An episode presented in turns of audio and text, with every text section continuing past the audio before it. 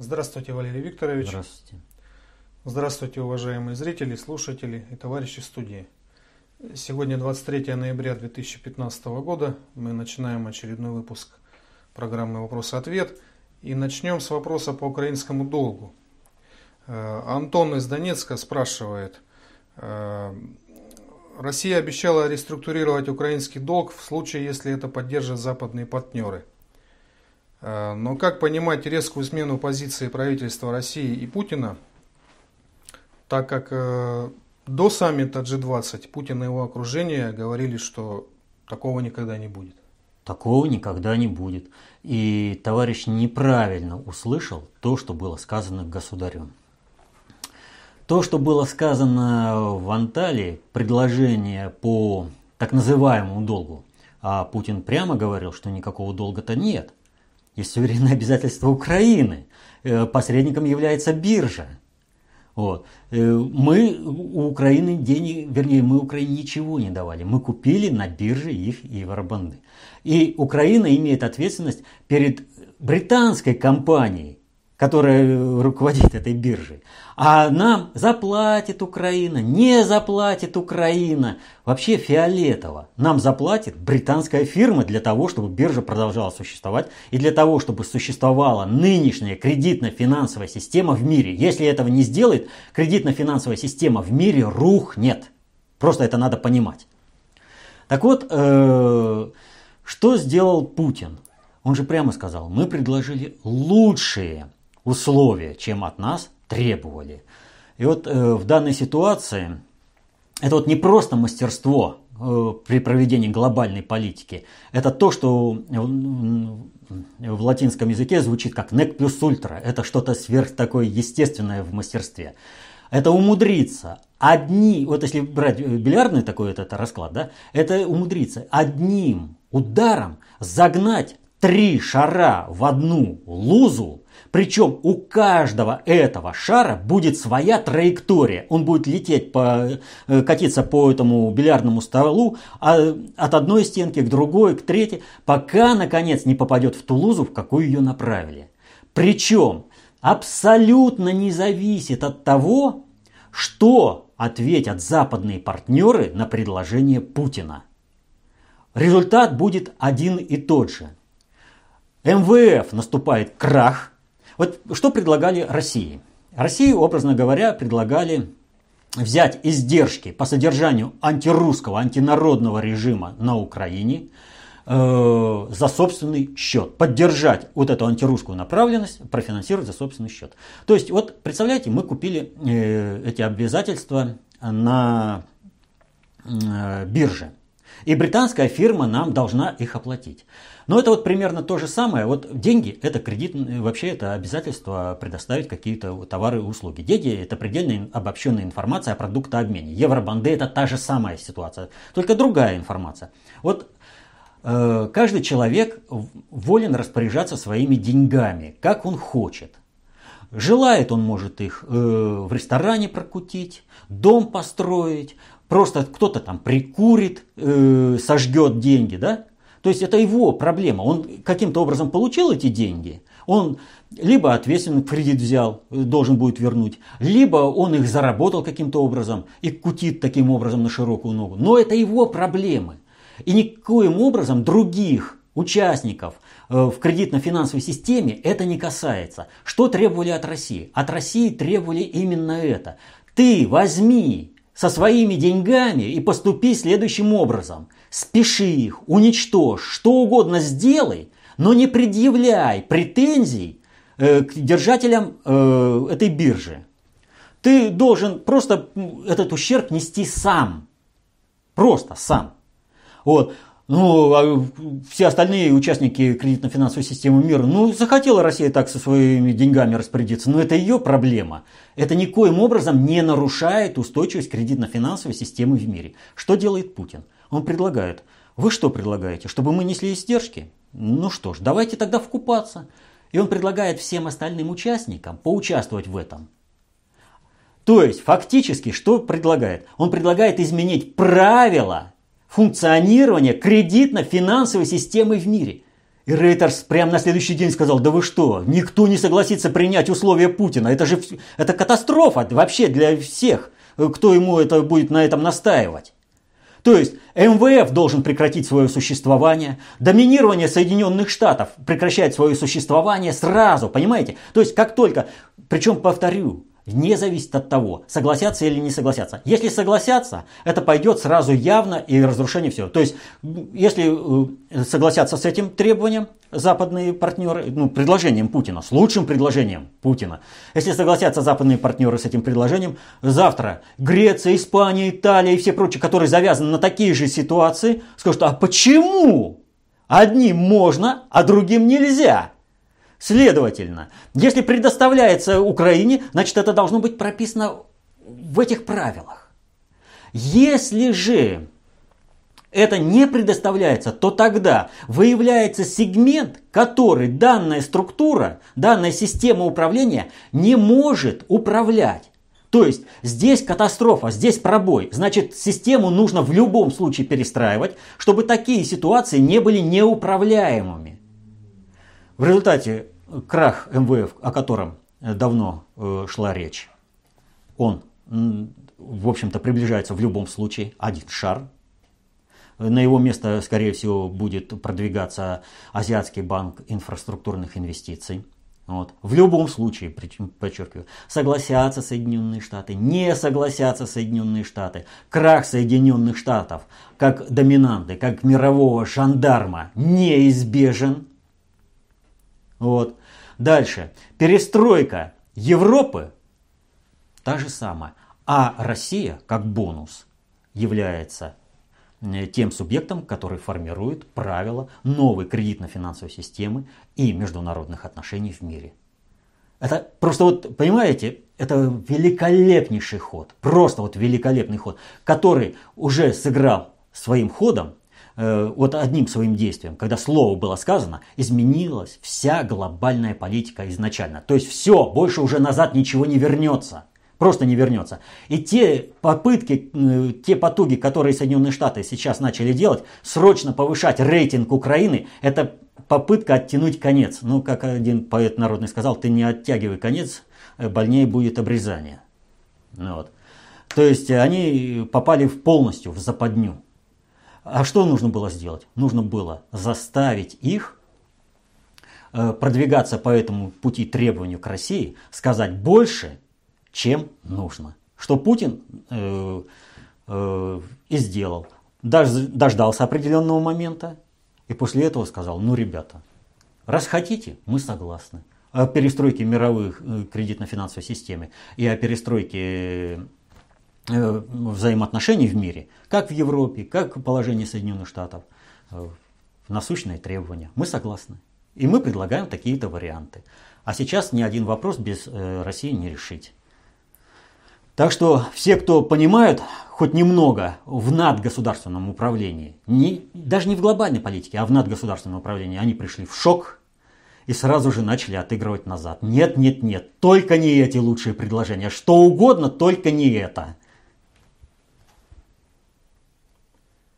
Далее блиц-опрос по событиям в Донбассе. Э, Вячеслав задает короткие вопросы. Э, первое. Донбасс не сможет переформатировать Украину. На Украине сумели создать состояние неприязни к Донбассу и России, которое только усиливается. А Украина, напротив, имеет все шансы переформатировать Донбасс, выдавив и репрессировав всех несогласных. Прокомментируйте этот, это утверждение. Ну, вы знаете, смотреть на жизнь можно с двух позиций. Для одного стакан наполовину полон, а для другого наполовину пуст. И вот рассматривать э, вообще политические процессы с позиции Путин слил и все пропало, ну а зачем жить тогда? Вот не понимать, что управление это динамический процесс, а не статический. И что все процессы управляемы, и что управляет тот. Вот власть – это реализуемая на практике способность управлять. Вот вопросы, которые вот стоят вот на том, что вот ничего не сделать, это вопрос, э, из, э, вернее, это конкретное заявление. Я управление не знаю, не понимаю и считаю, что все будет только хуже. Ну, а что тогда? Надо ложиться и помирать.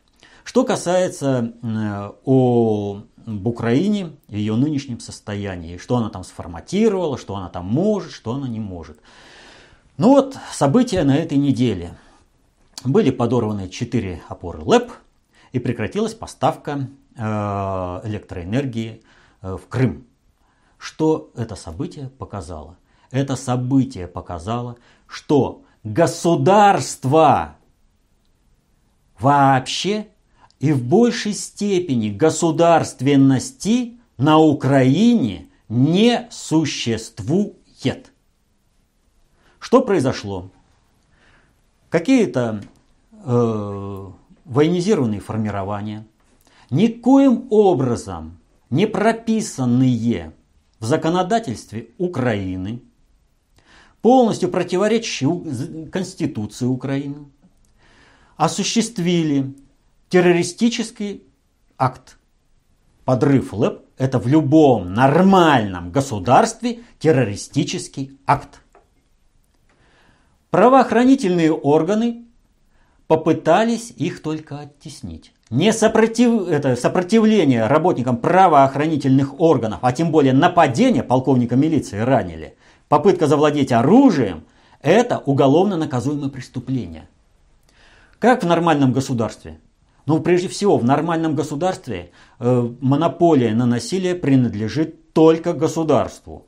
Все остальные структуры являются бандитскими и, соответственно, подлежат уничтожению, и их просто не допустили бы к появлению, поскольку их появление и их существование уничтожает государственность как таковую. Так вот, в нормальном государстве при такой попытке была бы применена вся мощь э, государства во всех аспектах, не только по шестому приоритету, во всех аспектах, в том числе и по законодательству, чтобы этот э, механизм ликвидировать. Что предлагается на Украине? На Украине предлагают принять закон, обеспечивающий безопасность ремонтников, выполняющих государственные функции. Причем предлагают люди, которые не понимают, те бандиты, которые осуществили подрыв – им плевать на существующее законодательство. Кто будет выполнять этот закон? Какими силами вы будете выполнять? То есть на Украине сложилась сейчас ситуация, когда все решает право сильного. Есть у тебя штыки, сколько у него там батальонов, да? Вот. Тот решает. Нет этой, этого права сильного. Этого э, все ты уже не можешь решить. И государство не способно справиться с бандитскими группировками. А почему оно не способно справиться? Да, в общем-то, к этому все и шло. Вот смотрите, э, с чего началась революция гидности? Вот как не называя ее, да, это все равно революция гадости. Вот. И она никуда не денется вот от этого. Она э, началась с того, что начали сносить памятники Ленину. Кто такой Ленин? это основатель государственности Украины. Не было до советской власти никакой государственности Украины. Вообще никакой не было. Что это означает, когда ты вот при любых условиях ты начинаешь отрицать э, основателя государства? Это означает, что ты начинаешь разваливать свое государство. На основе чего сформировалась государственность Украины? На основе советской власти и строительства коммунизма. Что на Украине проводится? на Украине проводится декоммунизация, то есть разрушение основ государственности. Не перестройка государственности, а разрушение основ государственности. Любая страна, которая уничтожает свою историю, она не сможет существовать. Как ведется законотворческая деятельность э, на Украине в Киеве? Но ну, то, что там бабуины постоянно устраивают драки и на потеху всему миру, это уже стало нормой. Но какое может быть законотворчество? Вот Россия, она очень сильно болела, и этот период как раз совпал с тем, что в российском парламенте тоже были драки. Как только драки там прекратили, как только повысили ответственность и понимание депутатов, Россия начала понемногу выздоравливать. А почему повысили ответственность? А пришли более понимающие, более ответственные. А если такие приходят, как казак Поросюк, ну о чем тут говорить? Ребята, что произошло на этой неделе? Отношения, э, законотворческая деятельность вышла на новый уровень. Казак Поросюк заехал ногой в лицо э, этому руководителю отдела э, подразделения К СБУ.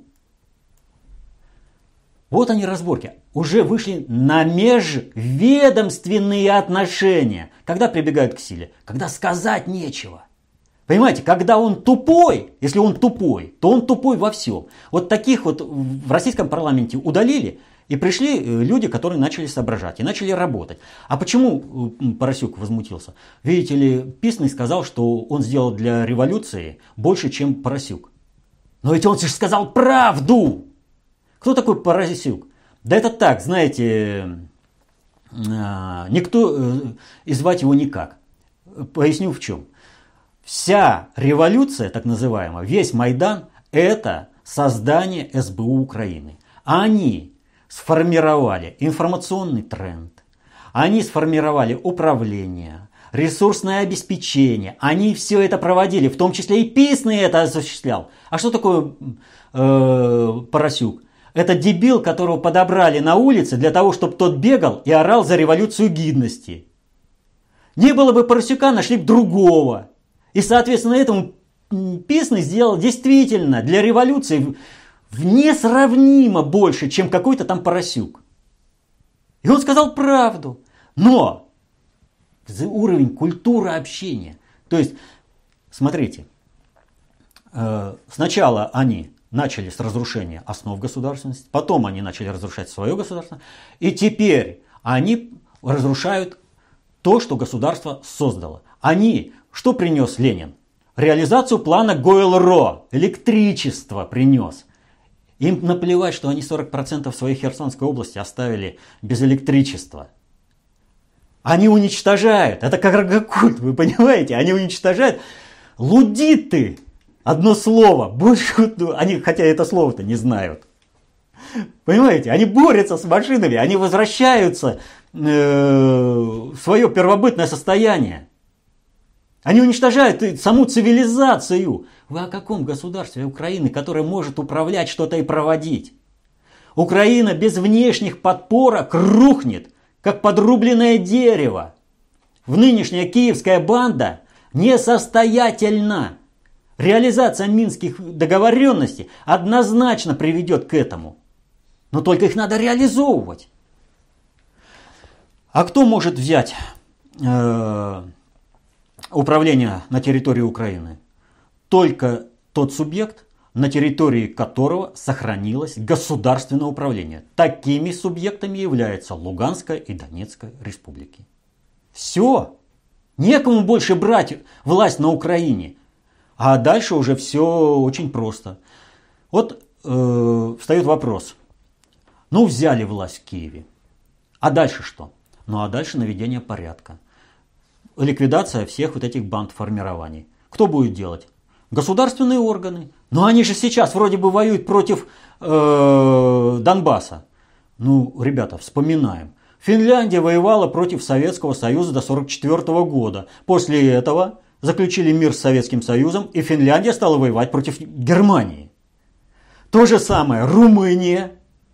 Как, какие вопросы здесь могут возникнуть? Можно перенаправить. А тем более есть определенный конфликт между правоохранительными органами и вот этими бандитскими структурами. То ли он семи, э, семь раз судимый за насильственные преступления, в том числе и убийства, и он являет, это, обладает большими правами, чем сотрудник правоохранительных органов, который защищал граждан, которых угнетал, и вот этот бандит. Этот конфликт должен прорваться. И будут ликвидированы вот эти все бандитские группировки. А толпа, она никогда ничего не решала. Но власть, реализуемая способность управлять. Вы поймите, что вот проблема здесь э, не количественная, а качественная. Вот овцы, они могут думать что угодно о том, куда должна идти отара и как должна идти отара. Это совершенно наплевать собаке, которая пасет этих овец. Так и здесь. Да не важно, э, за какой Майдан сейчас прыгает вся эта гопота, э, все эти рагули на Украине. Придет власть и построится как надо. А с теми, кто не построится, власть сможет решить все это предметно. Ну вот вы упомянули Минские соглашения. Э, Вячеслав утверждает, что мнение большинства жителей Донбасса об этих соглашениях э, либо нейтраль, нейтральное, либо негативное, не говоря уже про Славянск, Мариуполь, Харьков и другие города. Дело в чем? Проблема с Минскими соглашениями одна. Их либо не читают и не понимают, либо работают на то, чтобы они не состоялись. Выполнение Минских соглашений ведет к тому, что киевская банда рухнет и будет другая Украина.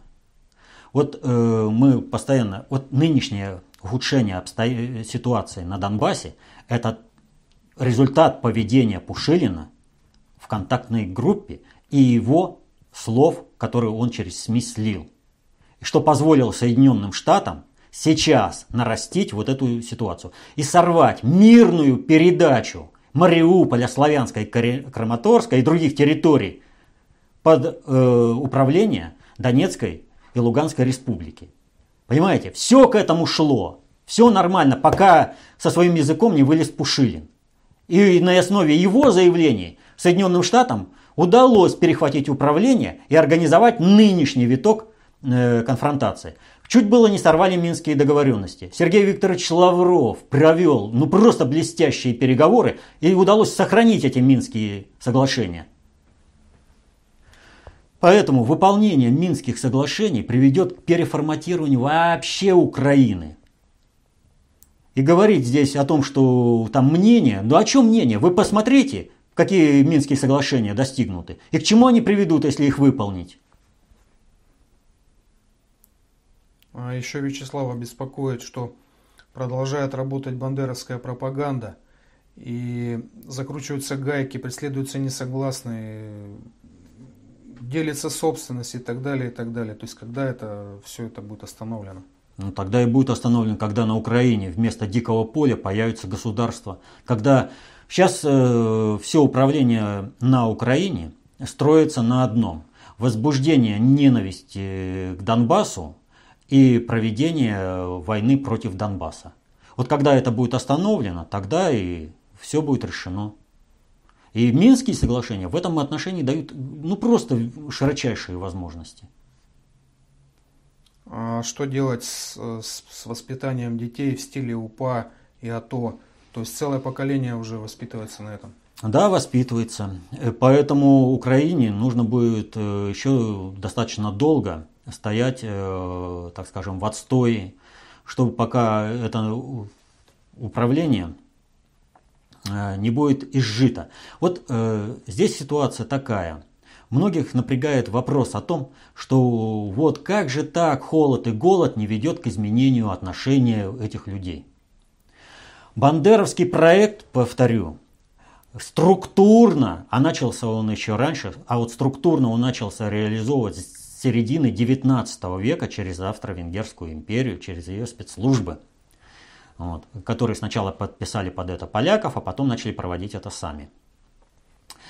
Э, изменялось э, умонастроение, создавалась история, создавался идеологический базис – и в раз все это не поменяет. И вот когда говорят о том, что вот что они там перестанут это, думать и все прочее э, по-другому. Нет. Пусть они будут настроены антирусские, но что заставит голод и холод их сделать? Он заставит думать о насущности э, их жития, жития. То есть, что им делать сейчас – да, пусть там Путин во всем виноват, пусть там российская агрессия, но сейчас им что делать? Как им сейчас выживать? Вот когда они об этом задумаются, и они поймут, что киевская банда толкает их в пропасть, они начнут реализовывать интересы свои и своей семьи так, как они понимают. Вот основная задача. Чтобы они остановились и перестали прыгать на Майдане, чтобы они начали немного думать своей головой. Вот когда они начнут это делать, вот это будет первый шаг к установлению мира на, э, на Украине. Но уже определенные плоды даются. Вот годовщина была. Да? Уже не так активно прыгают на майданчиках-то. Э, в честь этой годовщины. Уже многие соображают, что их как баранов используют, что их как мартышек заставляют таскать э, каштаны из огня для других. Уже начинают об этом думать. Никто не заставляет их изменить их идеологическую основу. Но перестать жить агрессией, убийством, а именно это сейчас происходит, их может заставить только голод и холод, когда они будут вынуждены бороться за выживание своей семьи и самих себя. К чему идет? Иначе они снова возьмут э, помощь, и, как говорится, вашим же салом и вам же по мусалам. Вот. То есть э, здесь э, доброта, она до хорошего не доведет. То есть они просто сейчас передохнут и потом нож в спину всадят. Они должны отстояться от этой бандеровщины. Поэтому Украина обречено какое-то время быть отдельным государством. В этом Россия заинтересована больше, чем кто-либо. Нам, нам не нужна война русских с русскими. Но для того, чтобы бандеровский проект рухнул, сведомизм рухнул, вот, должно быть именно вот это. Они должны перестать прыгнуть, прыгать. Они должны начать думать своей головой а потом будет перестроено. И когда силовой момент бандитский будет убран по, при помощи э, силовых структур, и государство будет нормальное, когда в государстве будет разрешена дискуссия идеологическая, которую бандеровцы и сведомые проиграют на раз, просто на раз проиграют. Но это длительный процесс. Их идеологические установки должны быть разрушены в процессе информационного обмена – они навязаны откуда-то. Так а есть ли вообще предпосылки к переходу власти в адекватные руки? Вообще это возможно? Конечно, Минские соглашения, выполнение Минских соглашений. Поэтому Донецкая и Луганская республики берут под управление всю оставшуюся Украину. Формируется новый формат государственности Украины. Конфедеративный, федеративный, унитарный. Это вопрос уже чисто такой тактический будет. Главное, какая основа идеологическая будет. Основа, когда будет каждому разрешается. Вот в России, в принципе, сейчас можно говорить все, что угодно, кроме одного. Нельзя убивать за то, что человек э, имеет отличную от тебя точку зрения. Дискутируй, но не смей убивать. А на Украине это основа. Ах, если он со мной не согласен, то значит их убить. И женщин, и детей, всех убить. В это сейчас идеология, которая господствует на Украине, на оставшейся Украине. Вот эта идеология должна быть уничтожена. За нее должна, она должна пресекаться а, по закону. Потому что это бандитизм. Политический, но бандитизм. Антон из Харькова э, спрашивает о таком аспекте Минских соглашений. А, если соглашения будут выполнены, то Киев получит контроль над границей с Россией. Нетрудно догадаться, что объем сил, которые Киев стянет к границе под предлогом ее контроля, будет максимальным. Не станет ли это благоприятным фактором для проведения АТО-2? Ну, если будут Минские соглашения выполнены, то я не вижу оснований к тому, что э, президент Украины ну, может быть, это будет Александр Васильевич Захарченко, зачем-то стягивал какие-то силы границы с Россией и проводил какую-то операцию против родного своего Донбасса. По-моему, логично будет, что наоборот, бандеровцев всех, э, тех, кто не захочет э, э, сложить оружие и стать мирными гражданами, а кто захочет по-прежнему грабить, насиловать и убивать, они будут уничтожены. Так что читайте Минские соглашения. Если они будут выполнены, нынешний формат власти на Украине, в Киеве, он будет ликвидирован. Страна начнет восстанавливаться. Вот о чем идет речь. И смогут взять это управление только то, те субъекты э, государственности, которые обладают такой государственностью, обладают нормальным государственным управлением. Это Луганская и Донецкие республики. Другого варианта просто нет. Вот о чем идет речь-то. Другая, вот кто-то там, вот э, повторю, э, вернее не повторю, а скажу, вот иногда там называют э, киевская хунта, киевская хунта, да, не хунта, банда.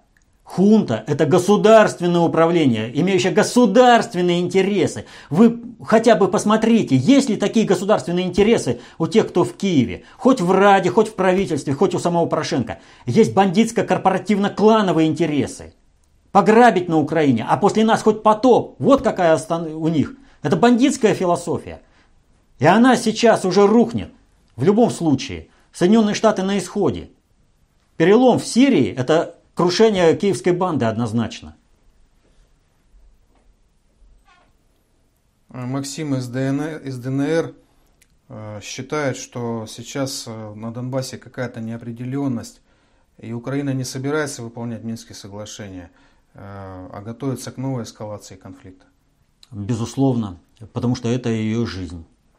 А я сколько раз повторял, что Минские соглашения, Минский формат. Вот Минскими соглашениями это удалось превысить Минский формат. Минский формат – это вопрос институализации, государственной институализации э, Донецкой и Луганской республики в мире. Вот много непризнанных государств, да? Вот. Я говорю, наши э, патриоты почему-то в упор не видят. Вот когда Хашима Тачи Косовского таскали, когда проводили подобные мероприятия, все понимали, идет институализация Косово. Вот. А когда сейчас идет минский формат, все почему-то э, против этого патриоты возражают. Они не хотят, чтобы государственностью какой-то обладали эти республики и чтобы они смогли взять управление Украину. Им вам что, война нужна там на Украине? Вот один вопрос тогда. Если вот кто выступает против Минских соглашений, тот выступает за войну между Россией и Украиной. Но в первую очередь за полную и тотальную зачистку населения на Донбассе. Вот кто выступает против Минских соглашений? Нужно понимать простую вещь, что если можно решить словом, то э, лучше сохранить человеческие жизни и решить словом. А многие думают, что они там силой что-то э, обязательно решат, да? А, на этой неделе э, был очень интересный такой э, аспект э, в Донецке. Бензинчика не стало. Два дня не было бензина. Вообще горючего не было. Газовые еще там были, а горючего не было. И никого, в общем-то, это не напрягло. А я напомню простую вещь. Вот, что наступление, любое наступление и содержание армии требует безукоризненной работы военторга. В 92 году а, э, так, да, в 92 году э, президент э, Афганистана Наджибула ушел в отставку. Он предложил конфликтующим группировкам взять власть в Афганистане под свой, это, в свои руки и осуществлять управление. Сделал он это исходя из его ответственного отношения перед народом Афганистана, из большой любви к Афганистану. А что произошло? Почему он сделал? Три года был президентом и ушел. А произошло, в общем-то, просто. Э, если пока был Советский Союз, плохо ли, хорошо ли, но снабжение э, государственной армии Афганистана – осуществлялось Советским Союзом. Но когда пришел Ельцин, то с 1 января э, снабжение прекратилось. Э, стало с перебоями, а к марту вообще прекратилась э, поставка горючего. Но если с боеприпасами, благодаря складам, которые заготовлены были там у ограниченного контингента советских войск в Афганистане, еще как-то можно было выкручиваться – то когда у тебя нет горючего, у тебя встала вся техника. воевать просто невозможно. И Наджибула ушел. В конце концов, в 96 году там талибы взяли Кабул и Наджибулу повесили. Вот. Но он до конца боролся за Афганистан, он предложил конфликтующим группировкам э, взять, э, поделить власть здесь. Может быть, вам Россия будет помогать, и вы талибов не допустите, а там как-то определитесь все-таки с демократическим будущим Афганистана. Вот. Но этого не получилось. Так вот, я это к чему рассказал про пример Афганистана. А вот, э, примеров того, что наши олигархи работают рука об руку с украинскими олигархами, и что есть определенная категория э, российской, россионской элиты, которая заинтересована в том, чтобы война с Украиной перетекла на территорию э, России, она, в общем-то, обладает определенными возможностями при поддержке со стороны части управления со стороны Донецкой и Луганской республики, они должны играть э, в определенном русле, обеспечить так, что армия ДНР ничего не сможет сделать. Бензинчика не будет. Это к вопросу о том, кто может разгромить. Да и военторг тоже будет работать ограниченно. Э, взрывы в Сватове – это, в общем-то, попытка, ну, в общем, избежали ревизии должны были взрываться там до пяти дней, а взрывался всего один день. Где остальные боеприпасы? Откуда это? Вот э, наступление – это хорошая ревизия. Чтобы этого ревизии не состоялось и никто не понес ответственности, склады взорвались. Все нормально, все списано. Все при своих делах. Вот. Так вот, нужно понимать простую вещь что власть – это реализуемая на практике способность управлять. Управление процесс информационный. Минские соглашения дают возможность мирным путем, а то, что происходит сейчас, это нарушение минских договоренностей, спровоцированное конкретно из руководства Донецкой республики. Я уже сколько раз про это говорил. Есть там кадр, который непонятно может быть, лавры Троцкого э, при заключении Брестского мира ему не дают покоя. Хочет в, историю войти, так он в нее уже вляпался, а не вошел. Причем кроваво вляпался. Так вот, это вот результат этой деятельности. Но он же не просто так находится. За ним есть определенное управление и со стороны Украины, и со стороны России. И оно далеко не так лояльно э, существованию Донбасса, оно скорее лояльно существованию киевской банде. Антон из Харькова задает вопрос, э, связанный с теорией управления. Э, в прошлом году э, вы говорили, что любая система может развиваться и существовать, если ее ресурсная устойчивость равна или превосходит давление среды.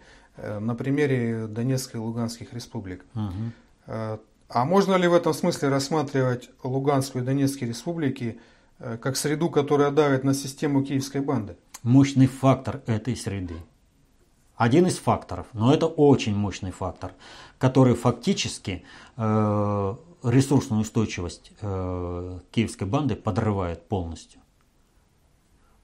Не, вот понимаете, нельзя постоянно напрягаться. Они напрягаются, напрягаются, напрягаются, но когда-то напряжение произойдет срыв. Киевские э, вооруженные формирования – это не армия, это вооруженный сброд, он нестабилен. И если ему не дать его не бросить в бой, вот что сейчас хотят сделать, то он в первую очередь разрушит тех, кто их собрал. То есть он будет обратный, он не попрет на мощную систему управления, э, которая сформирована, а по отношению к киевской банде – Э, Донецкой и Луганской республики – это мощная система управления. Они обладают единственной государственностью. Они сюда не попрут. Здесь в лоб дадут хорошо. Всегда дадут. Поэтому они пойдут туда, где плохо. У них очень много претензий к киевской власти. Ну вот надо направить их недовольство туда. Но это нужно сохранить хотя бы вот в таком виде Минские соглашения. Не дать разрядиться в мощное наступление – Вот это, этому напряжению не дать разрядиться в мощное наступление против Донбасса. Нужно, чтобы это мощное напряжение нестабильной бандой, которая собрана у Донецка и Луганска, оно разрядилось в другую сторону. Вот это надо сделать. Но это делается политическими методами. И это делается путем минских переговоров. И нужно думать, когда ты даешь интервью. Потому что, ну, откровенно же видно-то, в чью сторону вещает тот или иной человек. Кому выгодно то, что ты говоришь. Поэтому Пушилю не стоит забываться. И считать, что народ это быдло. А последние вопросы по Украине. Вячеслав из Киева просит прокомментировать отставку Яроша с поста главы правого сектора. А комментировать здесь нечего. Дело в том, что я уже многократно говорил о том, что правый сектор сейчас фильтруется. Часть прилипших, те, которые ну, считаются, как сказать, балластом определенным, не корабельным, а, а лишним вообще, кого нужно сбросить, чтобы быстренько уйти от преследования, они э, переходят в, в разряд нехорошего правого сектора. А хороший правый сектор, он уходит э, в СБУ. Ну и что делает Ярош? Он ложится на дно, он сбрасывает. А вот, и при этом надо понимать вот какую штуку. Вот э, все, кто рассматривают Яроша как самостоятельную фигуру, который там обладает какой-то харизмой или еще что-то там, да, и рассматривает, что он там будет делать, это означает, что человек на информационно-аналитическое поле погулять вышел. Он не, вот вообще ничего не понимает в управлении. Яроша, вот правый сектор, я его слепила из того, что было. Раз, раз, раз, Яроша поставили, надули фигуру, показали, он также уйдет и никто не заметит. На что, в принципе, Ярош рассчитывает. И его покровители рассчитывают, потому что, ну, далеко не самый худший исполнитель и, в общем-то, достаточно информированный. Поэтому ему играть самостоятельную роль вообще противопоказано со стороны тех, кто его назначил на роль лидера правого сектора. И если человек это не видит, а дает такую аналитику, то он вообще не понимает в управлении. А у нас иначе, от Ярош уходит, от Ярош уходит. А вот чего он делать-то будет? Да что скажет, то и будет делать. Он вообще никто и звать его никак. Он как и Поросюк, только Поросюк вообще из низов. А Ярош хотя бы штатный сотрудник СБУ и до этого был. И на, него, на основе этого сделали вот эту структуру.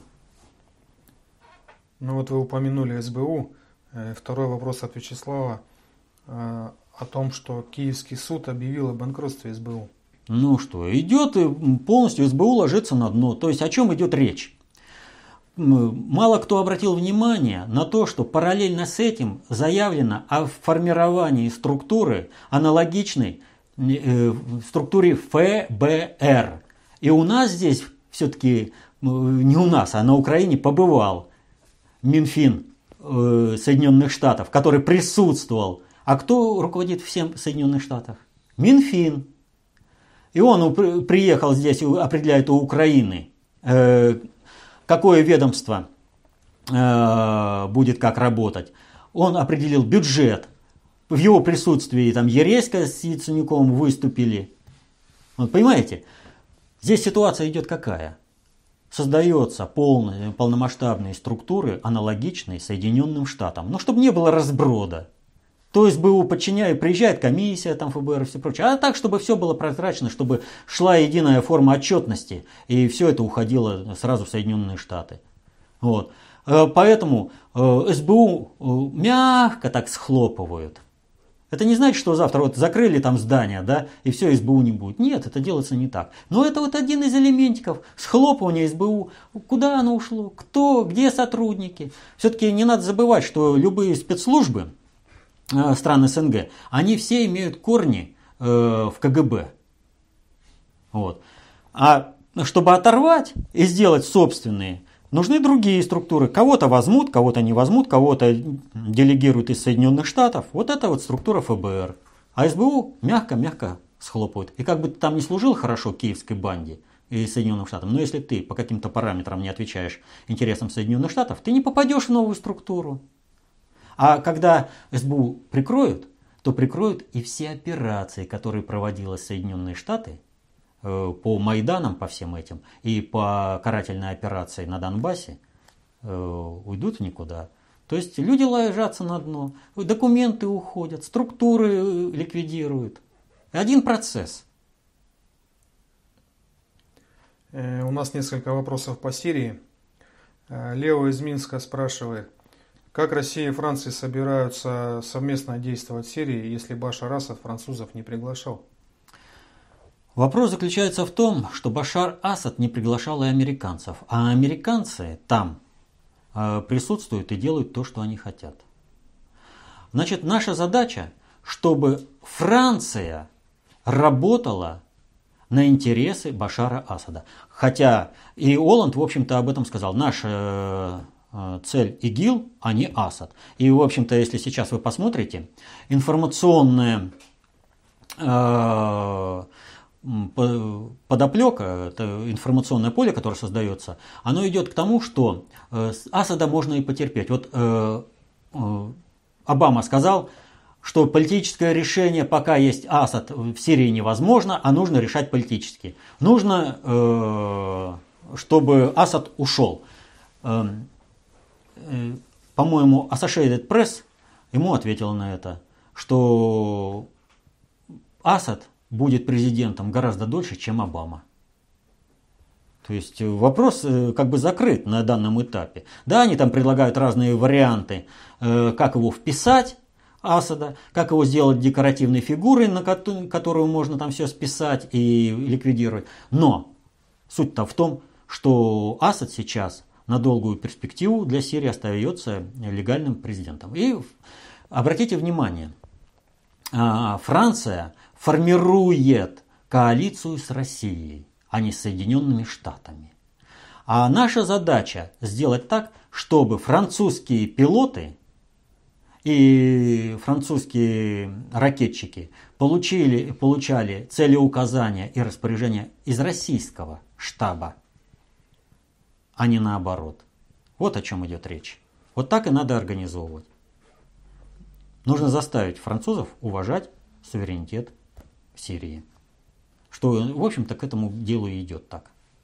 Ну вот связанный с этим вопрос от Владислава из Иркутска. Э, как понять, что Путин э, приказал военным относиться к французам как к союзникам? А вот я так и сказал что они должны быть как союзники. Ну, была у нас эскадрилья Нормандия Неман. Она сражалась за Францию, но на нашем фронте.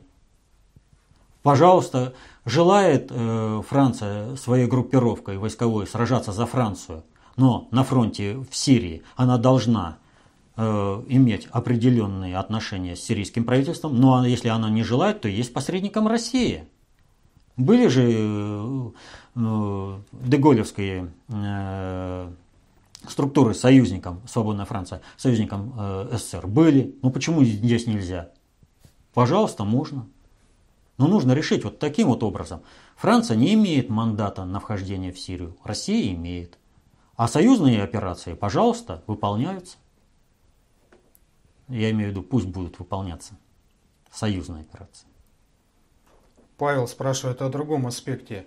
Является ли участие Франции свидетельством того, что ее национальная элита сделала выбор в пользу России? Не совсем так. Национальная элита Франции, она не имеет возможности по-крупному влиять на оперативную деятельность правительства. А вот глобальный предиктор э, через свои глобаль, э, это, глобальные элиты такую возможность имеет. Вот. Построен э, вот Оланд, он, в общем-то, назначен из Соединенных Штатов. И он с национальными элитами, страновыми элитами Франции имеет очень сложные отношения. Поэтому, чтобы сделать что-то, это он должен себя каким-то образом ну, принизить, что ли, в отношениях, то есть подчиниться страновым элитам, он на это дело не пойдет. А вот выполнять э, действия по управлению страной объективно выгодные страновой элите, Он это делает. В данном же случае нужно вот что иметь в виду. Э, я уже начал об этом говорить. Франция, э, она не обратилась к Соединенным Штатам. Она не обратилась к НАТО о помощи. Она обратилась к Евросоюзу о помощи. И сразу же после этого Жан-Клод Юнкер, э, председатель Еврокомиссии, снова напомнил о своей давней идее о создании европейской армии, не НАТО. А э, другой еврокомиссар Андрополос, э, он сказал о чем? А нам нужно создавать свое разведывательное агентство. Европейское. То есть Европа отстраивается от Соединенных Штатов. Вот о чем идет вопрос. На каких принципах отстроится? Как будет вписана Россия? Вот сейчас это решается в Сирии. Именно поэтому и нужны были вот эти теракты перед G20 чтобы перестроить, чтобы произвести неформальный обмен между э, лидерами, их собрали в одном месте, им довели определенную информацию, сняли обратную связь, кто насколько э, ну, вписан в это и может э, какие-то задачи решать. И каждому поставлена задача. У Франции задача вписать Россию, о чем они говорят. Россия должна согласовывать с Францией нанесение ударов. А ничего, что у вас вообще ничего нет, и, а Россия официально приглашена Сирией. Вы даже мандат-то от ООН никогда не получите. Сейчас он э, заговорили британцы о том, что вот э, хотели бы поучаствовать, да, но боимся, что Россия не даст нам такого мандата. Конечно, не даст. А на каком основании вы туда участвовать собираетесь? Ваше участие это как э, гирень на э, руках и ногах у России. Поэтому задача выстроить нормальные союзнические отношения с Францией, и чтобы Франция решала государственные задачи правительства Сирии, решая свои государственные задачи. Ну а дальше уже укрепление страновой элиты и укрепление элиты, э, вернее курса глобальной элиты на отстройку от Соединенных Штатов. То есть вот этот пендосников французских убрать. Ну вот Сергей как раз спрашивает о таком аспекте. Является ли отправка французских ВМФ попыткой выйти из-под контроля США? Да, это прямая попытка. Я только что об этом и говорил. Вот. И это не просто попытка, это конкретный, очень серьезный шаг, когда Франция выходит из коалиции с Соединенными Штатами, а идет с коалицией в России. Далее два подобных вопроса, если так можно выразиться. Ольга из Франции спрашивает, что будет, если западная коалиция обратится в Совбез ООН за одобрением действий в Сирии?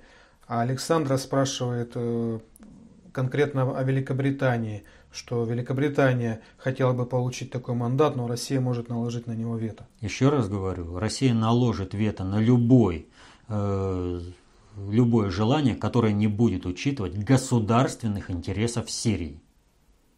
Поэтому, если вы желаете э, достичь своих страновых интересов, воюя против э, террористов в Сирии, пожалуйста, союзнические отношения с Россией, и там уже, э, ну, Россия привлекает различные э, это, рода войск э, для нанесения ударов по террористам, но она будет принимать и, вернее, это, применять и различные армии мира с их родами войск для этого. Почему нет? Но штаб в России, на российском корабле. Владислав из Иркутска обратил внимание на то, что США собираются провести совместную операцию с турками. Да, это вот как раз э, попытка Соединенных Штатов обострить ситуацию – и начать наземную операцию, куда э, нужно втянуть. И надо сказать, что в этом отношении они работают э, как бы достаточно широко. И поэтому Литва тут же заявила свое желание поучаствовать в этой наземной операции, но потом она заявила о том, что она не будет ни в какой коалиции, и вообще ему эта наземная операция в Сирии как-то не очень-то светит. А зачем нужна такая Литва? Что у нее армия? Да нет, нужен международный резонанс. Но если используют Литву, Соединенные Штаты для создания международного резонанса, значит кислород-то Соединенным Штатам перекрыли по полной программе везде. Вот. А такая необходимость для Соединенных Штатов во что бы то ни стало нарушить суверенитет Сирии, э, начать наземную операцию, столкнуть Сирию и Турцию в войне, это такая операция ведется, она по полной программе. Вот. И здесь э, надо учесть вот какое обстоятельство у Турции. Э, Турция, ну, повторю, для Турции э, ИГИЛ не представляет никакой опасности, как думает Эрдоган. Ну, потому что он прекрасно знает, что ИГИЛ – это иррегулярные войска э, Соединенных Штатов, а с Соединенными Штатами находится в коалиции Турция. И э, Турция за счет ИГИЛ решает очень и очень много проблем. А тут у них выросла, в общем-то, проблема. Э, в Анталии Путин э, продемонстрировал э, своим коллегам видео, фотографии о том, как вывозится нефть из Сирии через ИГИЛ. А куда она вывозится-то? Куда идут эти бензовозы, трубопровод? Они идут в Турцию. Поэтому разгром, э, уничтожение свыше 500 э, автоцистерн для Турции катастрофа. Вот Эрдоган и истерит. Ему срочно нужно защитить свои интересы. Контракты подписаны. Нефть это уже учтена в его экономическом балансе. За все придется отвечать. Это очень мощный удар по экономике Турции. Павел спрашивает, понятно, почему французские самолеты наносят удары по нефтяной инфраструктуре Сирии, но почему наносят такие удары российские ВКС? А, я только начал об этом говорить, и сразу вопрос. Нет, эм, здесь вопрос постав... вернее, это немного неправильное понимание. По какой инфраструктуре? Понимаете, есть инфраструктура и есть инфраструктура.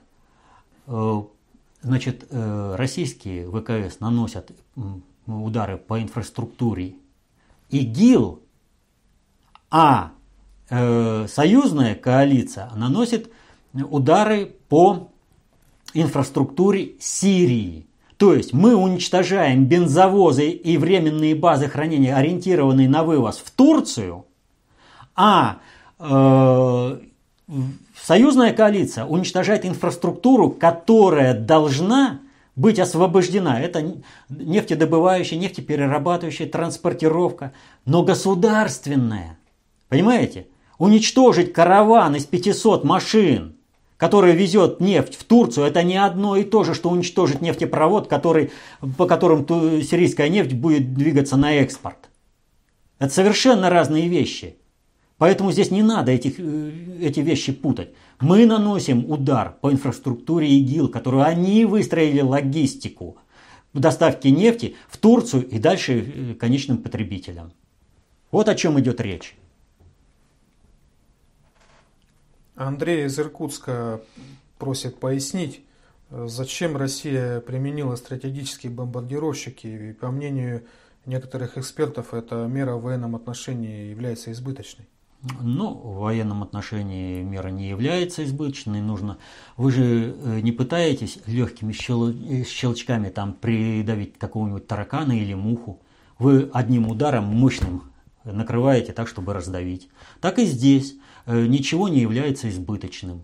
Чем больше будет применено, тем лучше. Чем, тем быстрее там закончится вся эта операция. Это раз. Второе обстоятельство. Тоже военное. Нашим войскам нужно учиться. Нашим войскам э, нужно осуществлять определенные действия, направленные на защиту э, территориальной целостности и суверенитета страны.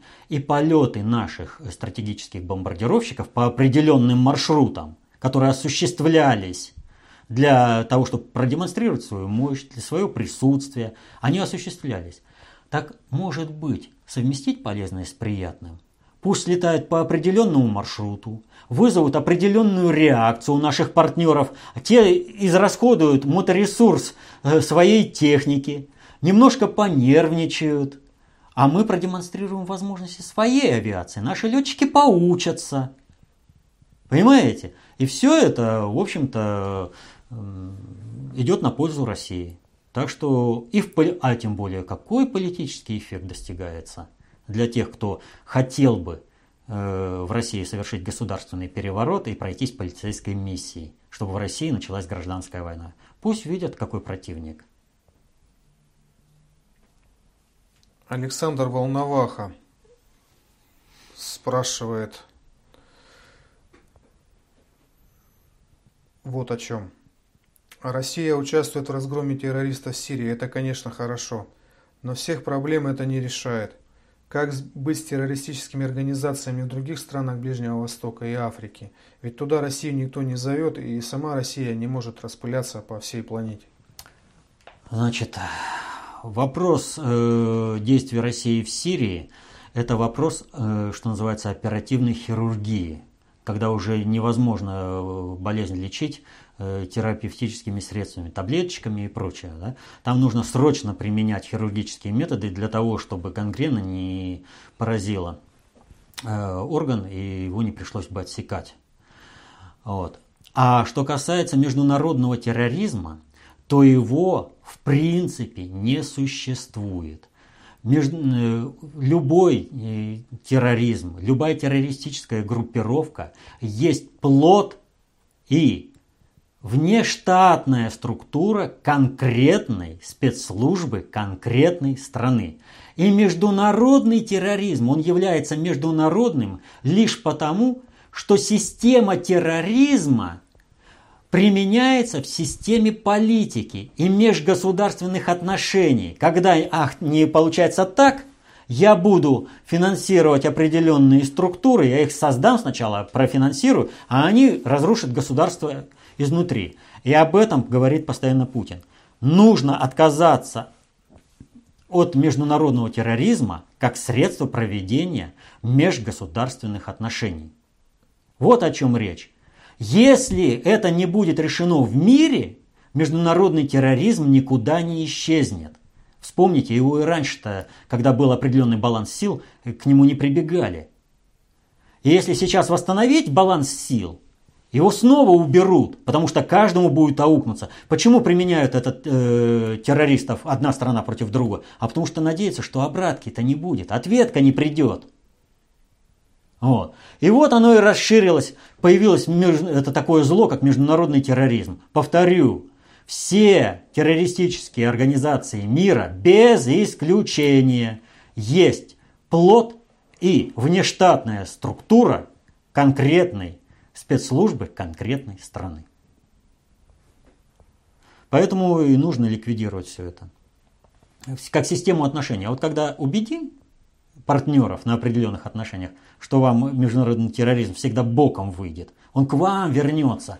Вот сейчас нужно, знаете, у Конан Дойля есть э, рассказ о том, как э, девушку должна была укусить э, змея.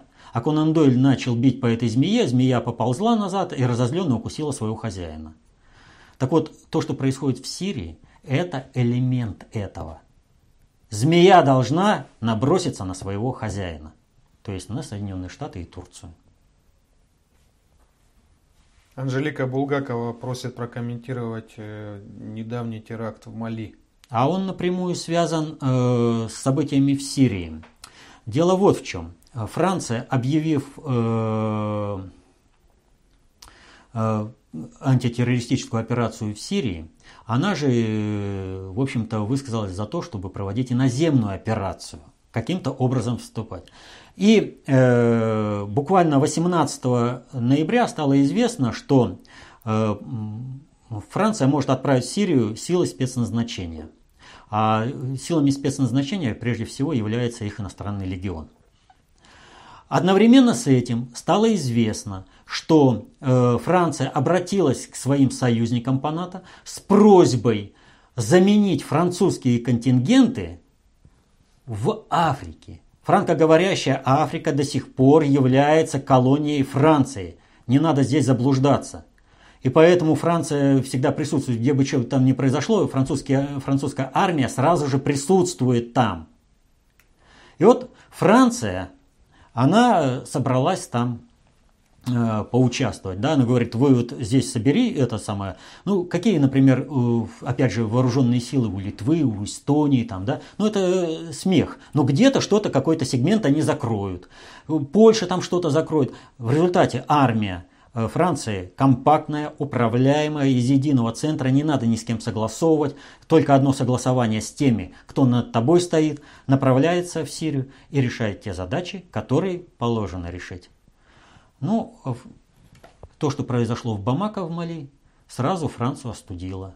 Показали, отправляй свои вооруженные силы из Африки в Сирию, но имей в виду, твоей территории, твоему суверенитету конец. Это как раз нажим на подпиндосников во Франции. И напоследок вопросы о внутренней политике в Российской Федерации. А, Татьяна спрашивает. Вы часто говорили, что подпиндосники, чтобы свергнуть Путина, будут стараться расшатать страну изнутри. И у них это неплохо получается. За примером далеко ходить не надо. Назревает сокращение бесплатной медицины. А наши прозападные СМИ в открытую пишут, что это выведет людей на улицы. Да, э, у них неплохо это получается, но только в одном аспекте. Э, они делают в меру своего понимания. Они не понимают того, о чем я говорю. Сейчас им нужно не против Путина воевать, а искать, как с Путиным задружиться не продавать интересы России э, Соединенным Штатам, а посмотреть, почему это Обама весь так изогнулся и как бы подобострастно глядел в глаза Дмитрию Анатольевичу э, на Атесе. Там вообще, э, когда они здоровались, что Соединенным Штатам конец приходит. Нужно ставить на победителя, если уж вы такие – не против Путина, не государственный переворот в стране мутить надо, а наоборот работать на устойчивость и помочь Путину. Тогда и выиграете. А так вы проиграете вместе с Соединенными Штатами. А почему они это делают? Ну, вот для того, чтобы провести перестройку и реформы, так называемые, э, антирусские силы, антисоветские силы готовились э, почти 30 лет. Они Сначала устранили Сталина, потом провели оттепель, потом провели застой, в это время воспитывали кадры. Ну кадры какие? Вот они ориентируются на антироссийские интересы, а на свои как бы корыстные. Но их уже один раз кинули, когда пообещали на Западе им капиталы, которые они вывели, и стать частью мировой элиты. Их кинут второй раз. Пользователь Мусин Просят прокомментировать события, связанные с дальнобойщиками. А это вот как раз к этому связано. Они раскручивают. Ситуация с дальнобойщиками была задумана еще в 2011 году как средство свержения Путина тогда. Э, это был Медведевский проект, чтобы Медведев стал президентом. То есть Путину сразу угрожали, а потом, э, в принципе, э, пытались реализовать. Но тогда сил не хватало для того, чтобы этот проект продавить. Вот. А сейчас сил хватило, потому что Соединенные Штаты очень сильно давят на всех подпиндосников в России для того, чтобы взорвать страну. Но опять же говорю, они не понимают, они рубят сук, на котором сидят. У них ничего не получится. Да, трудно будет России, но мы выйдем из этого. А вот всех, кто в этом участвовал, ну, они свое получат. Причем они получат от своего хозяина, как не справившиеся. Потому что глобальщики так и делают. Они всегда э, ликвидируют одних руками других. Они позволяют это сделать. Ну а зачем э, как бы это напрягать дополнительно? И последнее, есть такой общий посыл от многих пользователей, что Владимир Путин блестяще проводит глобальную внешнюю политику, но, скажем так, плохо занимается внутренней политикой, плохо на нее реагирует. Вот что можно сказать по этому поводу? Он реагирует на нее достаточно хорошо. Вопрос в том, насколько, э, так скажем, быстродействие этой политики. Повторю, вся управленческая структура, вся система, она сложилась не в раз. Ее для того, чтобы провести разрушение советской власти, готовили 30 лет. Со, со смерти Сталина, наконец, до 1985 года, когда Горбачев объявил перестройку. Кадры остались те же, кадровый резерв остался тот же, он самовоспроизводится. И вот их можно только заставить работать на интересы страны. Потому что сами они направлены на то, чем больше хаоса и бардага в России, тем больше есть возможность своровать и избежать на якобы благополучный э, Запад. Посмотрите, что там сейчас на Западе, в той же Франции, Германии будет – там достаточно много сейчас мигрантов, которые поставят на уши. Кто не, кому интересно, посмотрите, 2005 год была всего лишь репетиция. Вот. А они все туда стремятся, они думают, что там тишь да гладь да божья благодать, что в Соединенных Штатах там хорошо, как будто Фергюсон их ничему не учит. Понимаете? Ну, они не видят всего вот этого. Они видят только одно, что если в России будет хаос, гражданская война, они смогут воровать. И чем больше они смогут своровать, тем лучше. В раз эту систему не поменять. Она защи- защищается от вхождения людей, то есть социальные лифты, сколько Путин не пытается включить, не получается, потому что эта система защищается. Как на нее можно давить? При проведении глобальной политики. То есть глобальщикам показываются определенные параметры управления, которые им выгодны для стабилизации управления в мире. Проводятся определенные операции, а за счет этого решая внешнеполитические задачи, осуществляется давление внутриполитическое. И тогда начинают э, борьба с коррупцией, одних убирать, ну там вот э, такие аресты уже известны.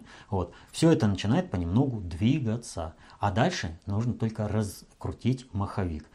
Что сейчас делает наша туп, тупоголовая, по-другому назвать не могу, э, элита?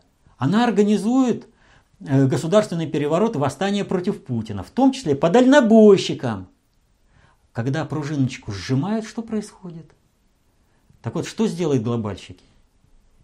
Они эту пружинку разожмут так, что с одной стороны вот этих не справившихся будет давить, э, будут давить Соединенные Штаты посредством всяких, а с другой стороны здесь будут включены механизмы самоочищения, когда одни клановые группировки будут пожирать другие клановые группировки.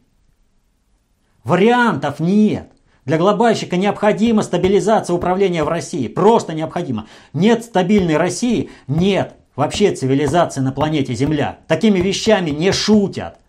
А эти дебилы играют в заговор против Путина. Все, кто более активен, их более активно прижмут.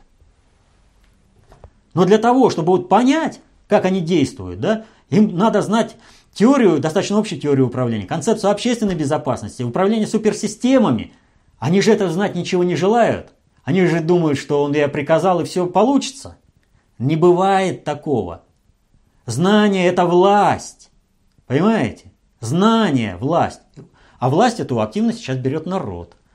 Как бы там глобальный предиктор не хотел бы с этим, но не способна элита России воспринять вот это знание – оно наоборот защищается от достаточно общей теории управления. Я что, учить буду? Это что, вместо э, бани с проститутками я за учебник должен сесть? И что-то изучать, как управляются социальные суперсистемы? Да нет, я лучше... Экстремистский материал. Это ж додуматься. Э, от корпоративности к стратегии работа, которая э, это, это, от корпоративности к богодержавию вот. А, работа, которая учит, как ликвидировать, как преодолеть межличностные, межгрупповые, социальные конфликты, как наладить взаимопонимание и взаимоотношения неконфликтные, э, как создать внутренне ненапряженные системы, записали в экстремизм. Ну это уму непостижимо. Экстремизм. Это что, люди будут жить в мире дружбе, будут э, всегда словами выяснять между собой, не будут конфликтовать, воевать не будут. Э, сели и поговорили, ну у тебя такой вот интерес, у меня такой интерес, ну давай, нам на этой планете жить, надо как-то вот решить эти вопросы, давай договоримся об определенных параметрах э, сосуществования. Вот э, были две системы, коммунизм и соци... это капитализм и социализм. Вот. Но конфликты есть и межличностные, и межкорпоративно-клановые. Различные есть, межгрупповые. Это. Вот от корпоративности к соборности работа, которая учит, как преодолевать эти конфликты, как услышать своего собеседника, как сказать собеседнику, э, чтобы он тебя услышал. Экстремизм ну, конечно, экстремизм. Раз э, не будет конфликтов, раз люди будут договариваться, а как же тогда управлять? А как же разделяя властвуй? Стравил двух, они между собой это, дерутся, а ты только денежки считай. Так что э, делают много для того, чтобы разрушить суверенитет России, разрушить государство России – для того, чтобы война с Донбасса, с Украины пришла к нам, элиты России делают много. Но все, кто это делают, их глобальщики берут на карандаш. Как говорили там в одной песне, ну особист Суетин, неутомимый наш, их уже всех приметил и взял на карандаш. Вот так вот. Ну, на сегодня это были последние вопросы. Вот так получилось, что я как раз и вышел на необходимость изучения концепции общественной безопасности, достаточно общей теории управления. Вот. Поэтому, еще раз говорю, желаете защитить интересы своей семьи, свои интересы, желаете жить в мире, изучайте концепцию общественной безопасности, достаточно общей теории управления и формируйте внутренние напряженные системы, внутренние напряженные отношения, живите в мире, защищайте свои интересы. Изучайте работу внутреннего предиктора СССР. До свидания.